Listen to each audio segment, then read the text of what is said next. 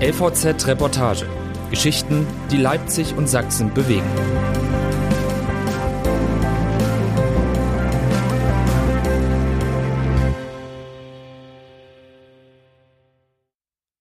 Ein Wirrwarr für 199.000 Euro.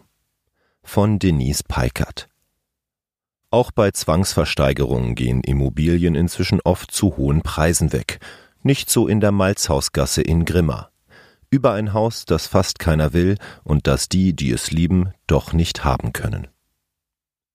Sieben Menschen sitzen in Saal 100 des Leipziger Amtsgerichts, und wenn einer davon das Haus in der Malzhausgasse 3 in Grimma kaufen wollte, wäre jetzt die Gelegenheit. Aber alle schweigen. Das funktioniert hier nicht wie bei eBay, sagt irgendwann die Rechtspflegerin und dass es bei einer Zwangsversteigerung keinen Sinn mache, bis zum Ende der Bietzeit zu warten. Es geht um ein Einfamilienhaus in der Grimmaer Innenstadt. Sieben Zimmer auf 138 Quadratmetern, erbaut um 1800. Ein Kulturdenkmal des Freistaats Sachsen. Regnet es, steht der Keller nass und zum schönsten Zimmer des Hauses geht die Tür nur zu zwei Dritteln auf. Laut Gutachten ist das Haus 199.000 Euro wert. Mindestens halb so viel müssten die Menschen in Saal 100 dafür bieten, so will es das Gesetz, aber keiner im Saal. Irgendwann seufzt ein Mann und bietet 45.000 Euro. Nur ein juristischer Trick. Damit steigen die Chancen ein bisschen wenigstens, dass das Haus bei einem zweiten Versteigerungstermin weggeht. Ein paar Wochen später, das Haus in der Malzhausgasse 3 in Grimma ist also nicht verkauft und Heinz Schwurak führt herum. Im Erdgeschoss die Küche, das Bad, das Wohnzimmer, oben das Zimmer, zu dem die Tür nicht richtig aufgeht. Der Stolz meines Vaters, sagt Schwurak. Die mehr als zwei Jahrhunderte alten Dachbalken penibel saniert. Hier oben gab's nach der Wende gar nichts, sagt Schwurak. Das Dach war halb eingefallen und geheizt werden konnte auch nicht. Jetzt, da das Haus ein Schmuckstück sei, interessierten sich die Behörden plötzlich wieder dafür. Jetzt solle es unter den Hammer. 65 Jahre lang hat das hier keinen gekümmert, sagt Schwurak. Hinter jeder Zwangsversteigerung steckt ein persönliches Drama.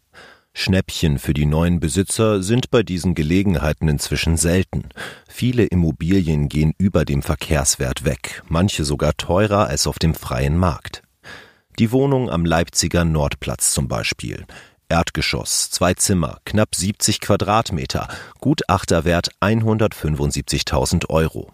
Versteigert für 301.000 Euro. Oder das Einfamilienhaus in Leipzig-Lindenthal. 120 Quadratmeter, bewohnt, Stufenrisse im Mauerwerk. Gutachterwert 248.000 Euro. Versteigert für 311.000 Euro. Doch das Haus in Grimma kaufte bislang niemand, dabei wird es geliebt. Es war 1951, als sich die Geschichte des Hauses in der Malzhausgasse 3 mit der der Familie von Heinz Schwurak kreuzte. Das Wohnungsamt der Stadt Grimma wies das Gebäude seinen Großeltern zu, für 31 Ostmark Miete im Monat. Nach der Wende zog Schwuraks Vater Hans ein. Er richtete alles her, das Dach, die Öfen, schloss Mitte der 1990er einen Vertrag zur Sanierung des Hauses mit der Stadt Grimma und fuhr zwischendrin von Hamburg aus als Kapitän zur See. Zwei Fluten kamen nach Grimma, 2002 und 2013 und auch in die Malzhausgasse 3, jeweils mehrere Zehntausend Euro Schaden. Beim zweiten Mal stand das Wasser bis kurz unters Dach. Hans Schwurak baute alles wieder auf, mit Krediten und Spenden und eigenem Geld. Er wollte das Haus sogar kaufen, scheiterte aber, weil es niemandem so richtig gehörte. Die Erben einer Handelsfamilie, die es in den Dreißigern besaß, waren nicht aufzutreiben. Hans Schwurak gehörte das Haus, das er da sanierte und liebte, also nicht oder nur ein bisschen. Er solle, schrieb die Stadt Grimma 2013, in Bezug auf das Haus wie ein Eigentümer handeln. Das tat Schwurak, legte die Balken im Obergeschoss frei, zahlte Steuern und Versicherung.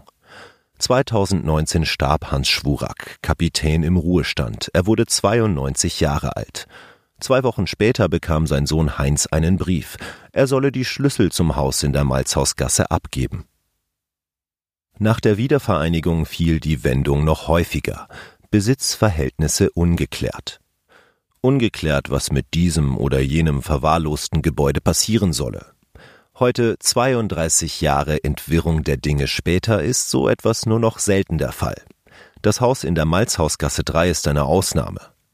Als die Bundesvermögensanstalt nach dem Tod von Kapitän Hans Schwurak die Zwangsversteigerung beantragte, standen noch 4000 Goldmark Schulden aus den 30er Jahren im Grundbuch. Der Gutachter, der kam, um die Immobilie zu schätzen, sagt, er kenne keinen vergleichbaren Fall. Ein Haus, das niemandem gehört, in dem aber einer lebt, als sei es seins? Er findet, sagt der Gutachter, da hätte man nicht so einfach, so bürokratenherzlos eine Zwangsversteigerung betreiben sollen. Heinz Schwurak, der Sohn des Kapitäns, wohnt eigentlich in Hamburg. Manchmal kommt er zu Besuch nach Grimma, zur Familie, nach dem Haus schauen. Schwurak ist ein schmaler Mann, hanseatischer Dialekt, die Haare grau, selbst schon Rentner, 76 Jahre alt. Als sein Vater starb, hat er das Haus, das vorher nicht zum Verkauf stand, plötzlich zum Kauf angeboten bekommen. Und Schwurak würde es gerne besitzen. Seine Familie stammt von hier. Er ging einige Zeit in Grimma zur Schule. Im Dachgeschoss des Hauses hängt ein großes Bild seiner früh verstorbenen Mutter. Sonnenbrille, Gartenstuhl. Aber zum Kaufen, sagt Schwurak, reicht sein Geld nicht. Und irgendwie findet er auch, hat sein Vater nicht genug reingesteckt, sich nicht genug gekümmert? Ich hätte mir gewünscht, dass man sich wenigstens mal zusammensetzt, sagt Schwurak. Nur mit wem hätte das sein sollen? Ein Brief, den Hans Schwurak an die Bundesvermögensanstalt schickte, blieb unbeantwortet. Bei der Stadt Grimma, der das Haus nicht gehört, forschen sie auf Anfrage lange nach, wie das gekommen ist, dass einer in dem Haus lebt, als sei es seins, obwohl es nicht so ist.